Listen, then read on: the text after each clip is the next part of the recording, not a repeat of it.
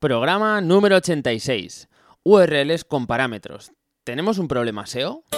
Hola SEO, el primer podcast dedicado al posicionamiento web en buscadores. Todas las semanas un nuevo episodio para contarte lo último en SEO, marketing online y noticias del sector. Posiciona tus proyectos a golpe de podcast.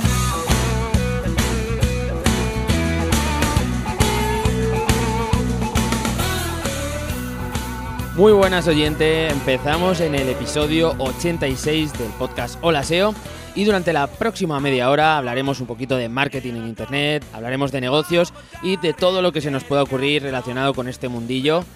Hoy vamos con un monográfico SEO donde os voy a explicar qué son y para qué suelen utilizarse los parámetros en las URLs y algunas consecuencias negativas que pueden generar a nivel de posicionamiento. Y por supuesto, cómo podremos evitar todo este tipo de problemas. Pero antes, no sé si lo sabes, bueno, me imagino que sí, porque eres un oyente fiel, pero si eres de los que te has incorporado eh, ahora al podcast, bueno, pues eh, tengo a la venta un curso súper especializado en generación de autoridad para proyectos online, o lo que es lo mismo, un curso especializado en link building. Es un curso donde te explico cómo trazar una estrategia de link building segura y efectiva, adaptándote digamos, como un guante a tu sector y generando enlaces que realmente tengan un impacto en el posicionamiento de tu sitio. Si estás trabajando en link building actualmente y no tienes una metodología, este curso es para ti. Y si no estás generando enlaces a tus proyectos o a los de tus clientes, pues te diría que empezases a formarte para hacerlo de la forma correcta y no perdieses ni un segundo. Los links siguen siendo un factor fundamental de cara al posicionamiento de cualquier proyecto en Google. Si te interesa la formación, bueno, pues entras en holaseo.net y en el menú encontrarás un acceso directo a la página de información. Ah, y bueno, al final del episodio os voy a dar un recurso muy guapo, totalmente gratis para los que estéis trabajando el InBuilding o queráis trabajarlo, ¿vale? Te lo cuento al final del episodio. Y ahora vamos con el tema del día. Los parámetros en las URLs son un recurso muy utilizado y con muchas funcionalidades por parte de los desarrolladores web y el sector de la analítica. Es complicado encontrar una web que no tenga este tipo de URLs con parámetros, pero eh, para Google la gestión de este tipo de, URLs que tienen parámetros puede ser a veces un problema. Y si algo es un problema para Google, los SEOs debemos actuar un poco para intentar solucionarlo. Luego dirán que lo único que hacemos los SEOs es eh, intentar engañar al, buscador, pero estamos todo el día solucionándole la vida. Tendrían que pagarnos directamente desde Google. Bueno, vamos a empezar un poquito con la información básica de lo que es eh, una URL parametrizada son URLs de las cuales cuelgan diferentes parámetros, ¿vale? ¿Cómo podemos identificar una URL parametrizada? Bueno, normalmente arrancan con un signo de interrogación y van seguidos de una o más variables, ¿no? Pues podríamos tener una URL como podría ser eh, tu tienda de ropa.com barra camisetas interrogante talla igual a XXL, ¿vale?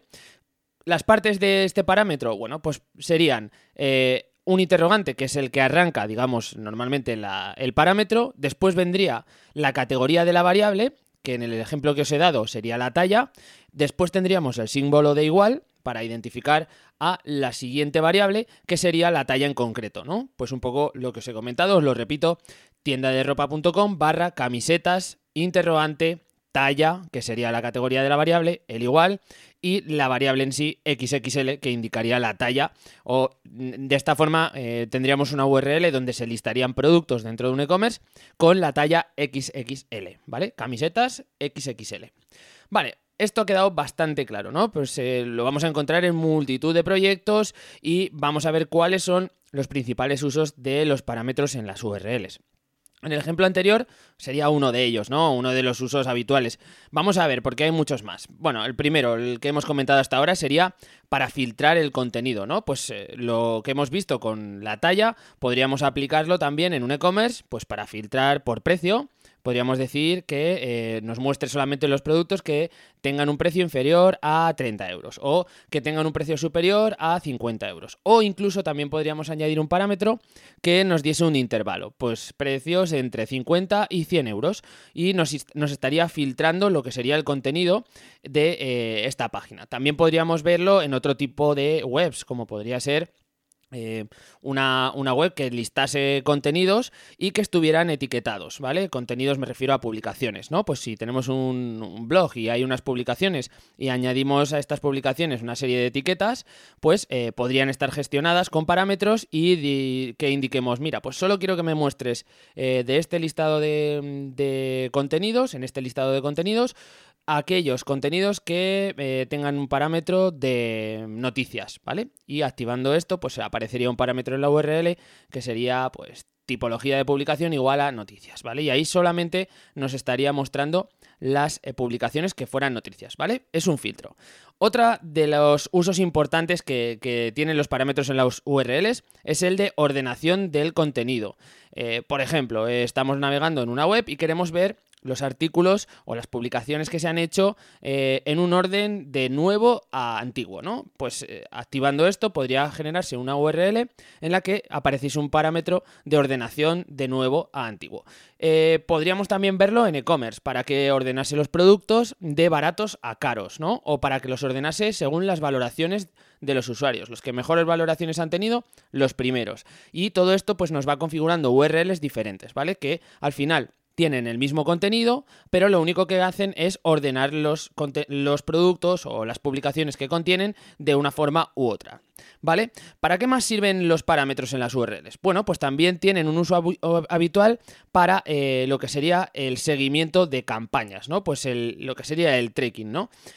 ¿Cómo se utiliza esto? Pues hay URLs en las que se le añade un parámetro en el que indicamos eh, una fuente o una procedencia del tráfico que acude a esa URL y así podemos hacer un seguimiento de, las personas que llegan a esa URL. Vamos a hacerlo sobre un ejemplo. Si yo monto una campaña de Facebook Ads, puedo decir que la gente eh, vaya desde Facebook en esta promoción a una página concreta de mi página web, a una URL concreta de mi página web y además le añado un parámetro en el que informo la procedencia de ese tráfico, ¿vale? Pues eh, un parámetro que sea fuente igual a Facebook Ads, ¿vale? De esta forma, todas aquellas personas que hagan clic en el anuncio que yo ponga en Facebook llegarán a mi página web con una URL parametrizada y que luego yo posteriormente podré analizar, ¿vale? Podré ver cuánta gente llega realmente a mi web desde esa URL parametrizada. Esto es importante porque muchas veces los datos que nos ofrecen eh, las herramientas de seguimiento por parte de Facebook Ads, por ejemplo, no llegan a coincidir con los datos que nosotros tenemos luego de visitas que provienen de, estas fuentes, ¿no? Bueno, pues es una forma de ver si se nos va mucho, si en más o menos se mantiene o si hay algún problema de, en cuanto al tráfico porque no llega a nuestro sitio cosas de, este estilo, ¿vale? Nos sirve para multitud de, usos relacionados con lo que sería el seguimiento de, URLs. También vemos eh, los parámetros, por ejemplo, en las paginaciones, ¿no? Pues el típico interrogante P igual a 2, pues esto lo vamos a ver en prácticamente todos los sitios, tanto e-commerce como cualquier tipo de, portal en el que haya una paginación de, de contenidos, ¿vale? Otros usos, bueno, pues habría muchísimos más, ¿no? Pero, por ejemplo, para cuando generamos una URL de búsqueda, también lo representa con un, con un parámetro, ¿no? El típico buscador interno que tenemos en WordPress o que tenemos en cualquier otro tipo de tienda o en cualquier otro tipo de, CMS, eh, pues cuando tú ejecutas ahí una búsqueda, te genera una URL con un parámetro de búsqueda, ¿vale? También habría diferentes sistemas de traducción en los que veríamos eh, pues, parametrizada la URL con el idioma que está eh, traduciendo también hay parámetros que identifican las URLs, pues con un ID, cosas de este estilo. Vamos a ver muchísimos ejemplos, ¿no? Pero aquí han sido un poco los, los principales, ¿no? Los que nos vamos a encontrar en nuestro día a día con proyectos más habituales. Bueno, hemos visto el qué es, hemos visto los principales usos y ahora llegan lo que son los problemas SEO derivados de las URLs parametrizadas. Realmente es uno de los problemas graves que solemos eh, auditar cuando, se, cuando entra un proyecto nuevo a posicionar nos preguntamos, ¿habrá parámetros? Y lo que es más importante, ¿estarán controlados? Porque si no están controlados, estas URLs, eh, bueno, nos vamos a enfrentar a un montón de problemas que vamos a detallar. El principal y el primero es contenido duplicado por doquier. Evidentemente, cuando nosotros trabajemos en un proyecto, estas URLs que se generarán eh, por las diferentes variantes o los diferentes usos que hemos visto, em, van a ordenar o van a filtrar el contenido que muestran pero no conlleva eh, cambios importantes en cuanto a lo que es el contenido en sí. O sea, al final es el mismo contenido mm, en el que tenemos dos URLs diferentes, ¿vale? Una que sería la URL canónica, la, URL original y la que digamos sería la principal donde iría el tráfico y que queremos posicionar. Y otra sería la que viene con un parámetro, que es la que cambia el contenido, la que eh, modifica, la que pagina. Bueno, ya hemos visto los ejemplos, ¿no? Claro, para Google esto supone un problema porque el contenido va a ser eh, prácticamente el mismo y las URLs son diferentes. Contenido duplicado. ¿Vale? Eh, por poner un ejemplo, pues eh, lo que os comentábamos antes, si tenemos una categoría y activamos un filtro, pues bueno, el contenido de esa categoría va a cambiar a nivel que se mostrarán menos productos, ¿no? Se mostrarán productos eh, a través de un filtro, pero al final la descripción de, esa categoría va a ser la misma, la optimización en cuanto a metas va a ser la misma, vamos a tener el mismo title, vamos a tener la misma descripción, vamos a tener, eh, si hemos hecho algún tipo de trabajo a nivel de extensión de textos en la página de categoría se va a mantener y la URL va a ser diferente, ¿vale? Si no hemos hecho ningún tratamiento, tendremos dos URLs con prácticamente el mismo contenido, contenido duplicado. Eh, también pasa en las fichas de producto que, tienen variaciones y que pues modifican la URL cuando cambiamos las variaciones, ¿no? Activamos en la ficha de producto el, color azul y de repente, pumba, la URL cambia añadiendo ese parámetro de, azul, ¿no? Bueno, todo esto hay muchísimos ejemplos, ¿no? Pero que sepáis que vamos a tener que lidiar con él y es el principal problema de las URLs parametrizadas, que están generando contenido duplicado, ¿vale? ¿Qué otros problemas vamos a encontrarnos con este tipo de URLs? Bueno, pues problemas de rastreo y problemas eh, con crawl budget. ¿Por qué pasa esto? Bueno, pues porque si nosotros empezamos a generar estas URLs de, manera incontrolada, eh, puede haber un momento que tengamos, tengamos parámetros que se van apilando o que se van eh, juntando unos detrás de otros, formando una cadena, ¿no? Porque podemos decir que solamente me muestre productos en esta categoría que sean de color azul, que sean de la talla 44 y que sean menores de 35 euros, ¿vale? Imaginad la cantidad de combinaciones que se pueden llegar a conseguir dentro de una categoría de e-commerce, ¿no? Puede ser algo brutal y podemos tener infinitas. Claro, en ese momento, ¿qué ocurre? Que Google puede rastrear casi todas esas combinaciones eh, y entonces sí que ya la tenemos liada. Porque si no lo hemos controlado, bueno, pues eh, se nos va de madre en cuanto a rastreo. Si Google empieza a rastrear todas esas combinaciones, prácticamente se perderá todo nuestro crawl budget y no podrá centrarse en lo que serían las... Eh, las URLs importantes, que serían las canónicas, que serían las de la, portada, las secciones de categoría, las, las, páginas de producto canónicas, ese tipo de URLs que para nosotros son fundamentales y que queremos posicionar, tendrían menor rastreo, tendrían problemas de, de crawl budget, ¿vale?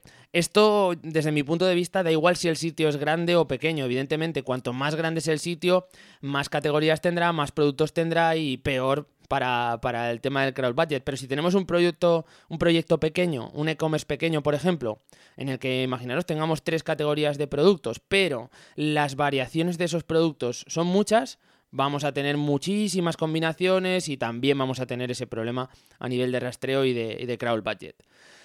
¿Qué genera todo esto? Otro problema súper, súper grave que es el tema de indexación masiva. Imaginaros que se nos indexan todas estas variantes y todas estas eh, URLs parametrizadas. Bueno, pues Google puede interpretar que tenemos problemas eh, en cuanto a gestión del contenido, que tenemos problemas con thin content o con contenido duplicado y eh, pues afectarnos evidentemente en los rankings, ¿no? Esto es, es muy habitual, ver que haces pues una, un simple site dos puntos en un proyecto que tú esperas que no te den más de 10.000 o 15.000 URLs y te encuentras pues 150.000, ¿no? Y es porque todos los parámetros eh, se han indexado y no han sido controlados como deberían, ¿no? Google, evidentemente, cuando ve que todas esas páginas eh, tienen el mismo contenido o son muy similares entre sí, pues bueno, te mete el hachazo y te vas un poco al hoyo, ¿vale? Entonces es importante que eh, no dejemos lo que sería la gestión de los parámetros al libre albedrío. Aquí tenemos que ser súper controladores. Además de todos estos problemas, pues bueno, de forma visual podemos interpretar que las URLs son menos amigables, ¿vale? Porque si sobre todo apilan muchos parámetros, pues veremos URLs más largas, eh, con pues diferentes, eh, digamos, caracteres que no estamos acostumbrados a ver en las URLs limpias. Esto provocará a su vez que si tenemos resultados de este estilo en eh, posicionados y, y, digamos, el usuario llega a esa página de resultados de Google, pues el CTR puede ser menor, ¿no? Porque no te da tanta confianza una URL de este estilo. Además, si esas URLs las queremos llevar y compartir y tal, pues bueno, va a ser un poco más complejo porque vamos a tener eh, que copiar y pegar código más largo. bueno, digamos que tiene otros problemas añadidos que no son directamente SEO, pero que eh, bueno, pues nos afectarán a, a medio largo plazo, ¿vale? Bueno, son varios problemas los que tenemos que eh, controlar. Vamos a ver cómo solucionar problemas de, SEO con, estas URLs parametrizadas. Ya lo hemos visto, son bastantes problemitas los que nos estarán dando dolor de cabeza cuando trabajemos en un proyecto con eh, parámetros sin controlar. Y ahora te voy a contar cómo hago yo para solucionarlo y para evitar problemas futuros. Lo primero de todo, paso número uno, identificar los parámetros que está gestionando el sitio que auditas o que estás analizando. ¿Cómo lo hago yo? Pues tan sencillo como pillar un crawler como puede ser Screaming Frog y pasarle un crawleo, ¿vale? Si no está controlada este tipo de parámetros de ninguna forma, pues bueno, con la configuración básica de, Screaming vais a empezar a sacar URLs que eh, van a empezar a apilar parámetros por un tubo. Normalmente, ¿qué ocurre? Pues que mm, llega un punto en el que Screaming dice que ha llegado a un límite de rastreo y que necesita más memoria o problemas de este estilo. ¿Por qué? Porque considera que es prácticamente infinito el, rastrear el sitio, ¿vale? Ese es el mismo problema que se va a encontrar Google, que tienes un sitio tremendamente grande a nivel de, rastreo por esta mala gestión ¿no? de, los parámetros. Bueno, pues de este listado que va a sacar eh, Screaming Frog vamos a identificar cuáles son los principales eh, parámetros que tenemos en nuestro sitio y los podemos ir apuntando. También podremos hacer otra cosa que es ir a la sección dentro de Screaming Frog que eh, revisa toda la configuración de parámetros o detecta parámetros dentro de nuestro sitio, ¿vale? Si tenemos dado de alta nuestra web en SES Console, que es algo obligatorio, eh, no es obligatorio, pero yo os digo que, que, deberíais hacerlo todos, pues tenemos esta sección en la versión antigua de SES Console donde puedes ver los parámetros que están siendo afectados dentro de tu sitio, ¿vale? Ya tendríamos dos fuentes de información para saber cuáles son los que eh, tenemos que controlar. Ahora, ya sabemos todo esto, vamos a ver cuáles son las opciones eh, y las recomendaciones que yo os puedo dar para controlar lo que sería la indexación y el rastreo de las URLs parametrizadas. La primera de las recomendaciones sería la del uso de la etiqueta canonical, ¿vale? Ya sabéis que esta es una, etiqueta que, bueno, se le está dando muchísimos usos muy variados y aunque realmente no está hecho para, este caso concreto, bueno, pues podría ser una solución, ¿no? a nivel técnico, pues implementar la etiqueta canonical para que todas las URLs que contengan un parámetro apunten con esta canonical hacia la URL canónica, ¿no? Que sería la que no contiene el parámetro. Bueno, podría ser una solución, pero eh, nos encontraremos con que eh, a nivel de rastreo pues eh, siguen siendo rastreables y el crowd budget pues podría perderse, ¿no? Porque Google podría seguir rastreando todas estas URLs, ¿no? Al final con una canonical pues esto no es una directiva por lo que Google pues bueno, puede rastrearlas y, digamos también podría, si quiere, mantenerlas dentro de, los resultados de búsqueda, ¿vale? Entonces, bueno, es una solución que seguramente a, largo plazo podría tener un impacto, porque evidentemente Google detectará al fin y al cabo que estás eh, indicando cuál es la canonical. Evitamos el principal problema, evidentemente, que es el de contenido duplicado, porque le estás informando ya a Google de que bueno, esta URL eh, con parámetro realmente es la canonicalizada de, de esta otra y no hay ningún problema a nivel de contenido duplicado. Pero lo que sería el tema del rastreo y el tema del crawl, pues seguiríamos teniendo ese problema, ¿no? Y las URLs, pues seguirían apareciendo en los resultados de búsqueda, por lo menos de forma, eh, de, forma a corto plazo. Quizá a largo plazo Google las vaya retirando, ¿no? Otra de las opciones que podríamos barajar de cara a controlar todo este tema de los parámetros podría ser el uso de la meta no index, ¿vale? En este caso lo que haríamos sería informar a, Google que todas estas URLs que contienen el parámetro o los parámetros que nosotros determinemos sean eh, no index, ¿vale? al final termines por no indexarla y por, porque termine desapareciendo de los resultados de búsqueda. Esta, de esta opción también eh, evita el problema con el contenido duplicado, ¿vale? Entonces, bueno, pues eh, de alguna forma nos estamos quitando ese peso de encima, que sería el principal de los problemas, pero eh, seguimos teniendo problemas con el rastreo, ¿vale? Porque aunque sean no index, pues estas URLs están accesibles a Google y Google las puede rastrear sin ningún problema, con los consiguientes problemas a nivel de eh, crawl que, que, se nos pueden ir por ahí, ¿no? Si tenemos toda la web igualmente accesible a estas URLs parametrizadas, pues bueno, los robots van a perder tiempo en rastrearlas, ¿vale? No lo indexarán, que esa es la buena noticia, y la diferencia con eh, lo que sería el uso de la canonical, el ejemplo anterior. Eh, si nosotros ponemos no index, pues poco a poco Google va a ir rastreando estas URLs y las va retirando de, eh, de los resultados de búsqueda, ¿vale? Ojo aquí, ¿vale? Porque alguna de las. en algunos sitios he llegado a leer que es interesante el uso de una combinación de lo que sería la meta no index, el último ejemplo, con canonical, ¿vale? Yo no os lo recomendaría porque en algunas ocasiones eh, el uso de la canonical desde una URL no index pues termina transmitiendo esa, esa, meta, esa meta no index a la URL canónica. Y entonces quiere decir que podríamos sufrir un proceso de desindexación de las páginas canónicas, ¿vale? Cuidado con esto porque se han dado casos. Entonces, eh, sed conscientes que esta combinación de no index con canonical, mm, yo no sería una de las opciones que trabajaría. O hacemos el uso de canonical o hacemos el uso del no index, pero las dos mm, yo diría que no, que no lo hicieseis, ¿vale? Venga, otra de las formas que tenemos para controlar estas URLs parametrizadas sería el bloqueo mediante el fichero robots.txt, ¿vale? Este es el más habitual, digamos, y el más efectivo, porque además lo que conseguimos con esto es que Google no acceda a dichas URLs parametrizadas. Sí va a ir a la URL canónica, digamos, a la URL principal, pero en cuanto encuentre la araña el parámetro en concreto o el, el, inicio de un parámetro, ¡pum! Aquí se corta el rastreo y no vas a perder tiempo dentro de esas URLs, ¿no? Rastreando esas URLs parametrizadas. Esto es bueno porque ya esos problemas de crawl nos los evitamos. Evidentemente, si no puede acceder a esas URLs, tampoco, podremos, tampoco tendremos problemas de contenido duplicado. O sea que, perfecto, estamos quitando, digamos, dos de las principales eh, pegas de, de este problema con las URLs parametrizadas. ¿Qué ocurre? Que no eliminamos las URLs que ya están indexadas, ¿vale? Porque además lo que estamos haciendo es eh, a, los robots no dejarles entrar a rastrear el contenido de estas URLs parametrizadas, por lo cual, pues Google simplemente se va a quedar con que eh, no puedo acceder ahí y eh, no va a quitarlas, no las va a eliminar de los resultados de búsqueda, ¿vale?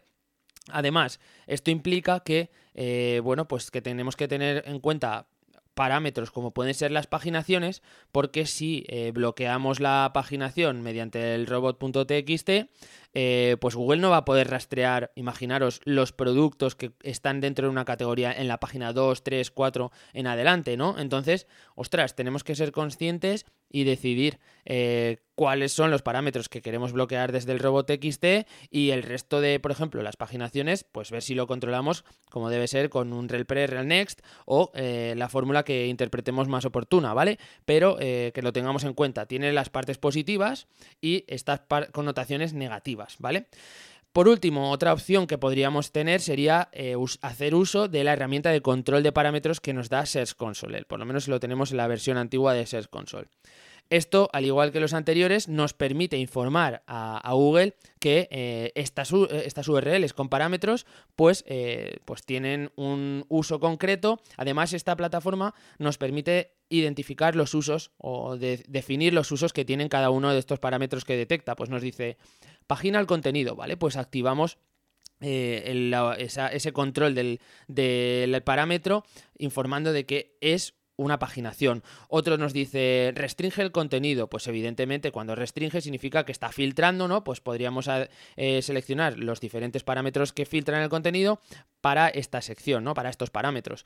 Eh, así tenemos básicamente los principales grupos definidos dentro de la propia herramienta que es SES Console, ¿no? Entonces, bueno, eh, está guay, esto está súper bien hacerlo, eh, digamos, además de una de las opciones anteriores que, que hemos hablado.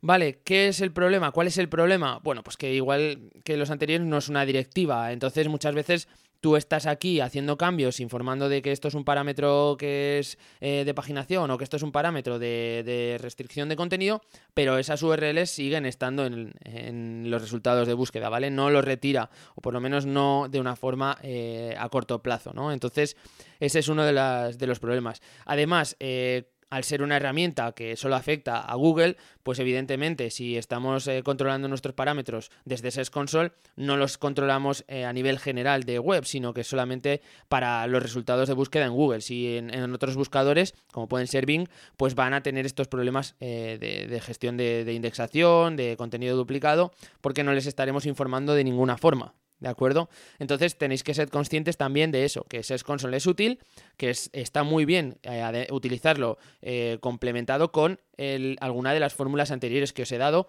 como pueden ser la canonical, la noindex o la gestión desde el robot.txt. Mi recomendación es que desde el momento inicial de un proyecto tengas controlados los parámetros desde el robot.txt, ¿vale? Así lo que vamos a evitar es que se rastreen desde el primer momento y se indexen, ¿vale? Esto es lo más importante. ¿Qué ocurre cuando nos llega un proyecto con este problema ya dado? Que ya tenemos todo indexado, que ya tenemos todas estas paginaciones. Bueno, paginaciones igual es el, menor de los problemas, ¿no? Todos estos eh, filtros que se van apilando, etcétera, indexados. Bueno, pues lo que os recomendaría sería hacer una solución por pasos. Lo primero de todo, eh, desindexar las URLs parametrizadas eh, aplicando lo que os he comentado antes, la meta no index, ¿vale? Aplicamos mediante programación eh, la meta no index para todos los parámetros que definamos y cuando lo rastreemos, intentamos forzar su rastreo, podemos generar un sitemap, podemos hacer algo de este estilo para que empiece Google a rastrear estas URLs parametrizadas y eh, cuando lea esta meta no index, pues comience poco a poco a desindexarlas. Una vez que ya esté todo esto limpio, yo lo que os recomendaría es que lo bloqueemos mediante el robot TXT, ¿vale? Ya se han limpiado todos estos parámetros de los resultados de búsqueda y ahora, pumba, bloqueamos desde robot.txt y evitamos lo que serían los problemas a nivel de rastreo. De esta forma, limpiamos los resultados, evitamos problemas de contenido duplicado y además luego controlamos lo que es el rastreo. Es una solución bastante, bastante buena y que yo suelo hacer cuando nos encontramos con proyectos con este tipo de problemas. ¿Y tú, has tenido problemas con URLs parametrizadas? Pues me lo cuentas en los comentarios o en las redes sociales. Vamos con la noticia SEO de la semana. Y vamos con la noticia de la semana. Eh, en esta ocasión no es una noticia al uso de sector, sino que es una noticia del podcast de Olaseo. Y bueno, lo que quiero es anunciaros que, voy a montar un nuevo proyecto y que me, me, gustaría transmitiros un poquito cuál es la idea, qué es lo que voy a trabajar de aquí a unos meses y que participaseis, ¿vale? Y que me comentaseis eh, vuestras opiniones. No sé si algunos recordaréis una serie de vídeos que publiqué allá por el 2017 donde iba pues relatando el proceso de creación de, un e-commerce con sus diferentes fases, eh, todo muy, muy explicado para, ser transparente y que todos aquellos que les interesase el tema de e-commerce pues pudieran tener una, especie de guía o una especie de, de cómo hacer, ¿no? La verdad es que gustó mucho y sobre todo interesó a mucha gente y, eso que simplemente lo, lo, publicaba a nivel privado con, el listado de suscriptores de, de holaseo.net. Y bueno, creo que voy a lanzar un proyecto muy similar pero trabajando un nicho monetizado con AdSense, ¿vale? Va a ser un experimento muy chulo porque me voy a meter a trabajar con un dominio nuevo, en un sector muy competido, ¿vale? A ver, riesgo, y aplicando todos los consejos de, de Building que eh, cuento en el curso de Lean Building Profesional. Ya sabéis, el curso que os he mencionado al principio del episodio. ¿Y cómo voy a hacer el seguimiento? Bueno, pues lo voy a hacer, al igual que en la ocasión anterior, a través de YouTube. Eh, os voy a poner un enlace al canal para que podáis echar un vistazo a la serie de vídeos que os estoy comentando sobre e-commerce, ¿vale? Y así podéis empezar a suscribiros para que os llegue la notificación cuando publique este primer episodio del reto que, que voy a trabajar. Evidentemente, cosas que van a cambiar respecto a la anterior serie de vídeos. Bueno, pues la calidad del vídeo y el audio va a ser mucho mejor, ¿vale? He invertido un poquito pues en iluminación, he invertido un poquito en, en lo que sería la cámara, así que yo creo que los resultados van a quedar bastante chulos y bastante más profesionales. Y nada, pues va a haber un cambio importante. Vamos a hacer un proyecto muy chulo y si te interesa, pues te suscribes y estarás un poco al día de las siguientes eh, publicaciones. ¿Qué frecuencia pueden tener estos vídeos? Pues bueno, mi intención es que sean eh, quincenales, cada 15 días o incluso mensuales, ¿vale? Porque como es un proyecto a, a medio largo plazo, pues bueno, que se sepa la evolución que tiene de un día para otro. No va a haber mucho cambio, pero sí que cada 15 días, sobre todo al principio, pues sería interesante, a lo mejor con esa frecuencia, porque sí que en esos periodos de 15 días pues va a haber bastante movimiento, pero luego una vez que el proyecto ya arranque, eh, pues quizá la actualización sea simplemente una vez al mes, algo de este estilo, donde os pueda ir relatando pues la evolución en los rankings, os puede ir relatando la evolución a nivel de adquisición de enlaces, nuevos contenidos, cosas de este estilo que os puedan ser útiles y que os interesen. Síguenos en Facebook en facebook.com barra holaseo.net o en Instagram holaseo barra baja net. Bueno, final de otro episodio. Eh, me estáis mandando de nuevo vuestras webs para, para, que las someta a análisis y creo que en los últimos episodios que metí esta sección quedaron análisis como muy simples, eh, como muy cortos, por lo que creo que voy a dedicarles episodios completos para poder extenderme y ayudar en todo lo posible, ¿no? Entonces lo que haré será eh, algún episodio, cerrarlos simplemente para analizar uno, dos o tres proyectos de los que me vayáis mandando y así poder daros un feedback mucho mejor, un análisis mucho más eh, detenido y, que os pueda ayudar mucho más, ¿vale? Si os interesa que analice vuestro proyecto, pues ya sabéis, me, me lo hacéis llegar a guillermo.olaseo.net y lo miraremos en directo. Y tranquilos, que no se me olvida, para los que habéis llegado hasta el final del episodio, bueno, pues os he dejado un link en las notas del programa donde podéis descargar un tablero de gestión Link Building. En este post tenéis toda la información y además os he dejado un vídeo de cómo usar este, este tablero para, para, que podáis llevarlo a cabo con vuestros propios proyectos de Link Building. Hasta aquí llegamos y ahora sí, nos escuchamos la semana que viene para hablar de más temas SEO interesantes. Un abrazo.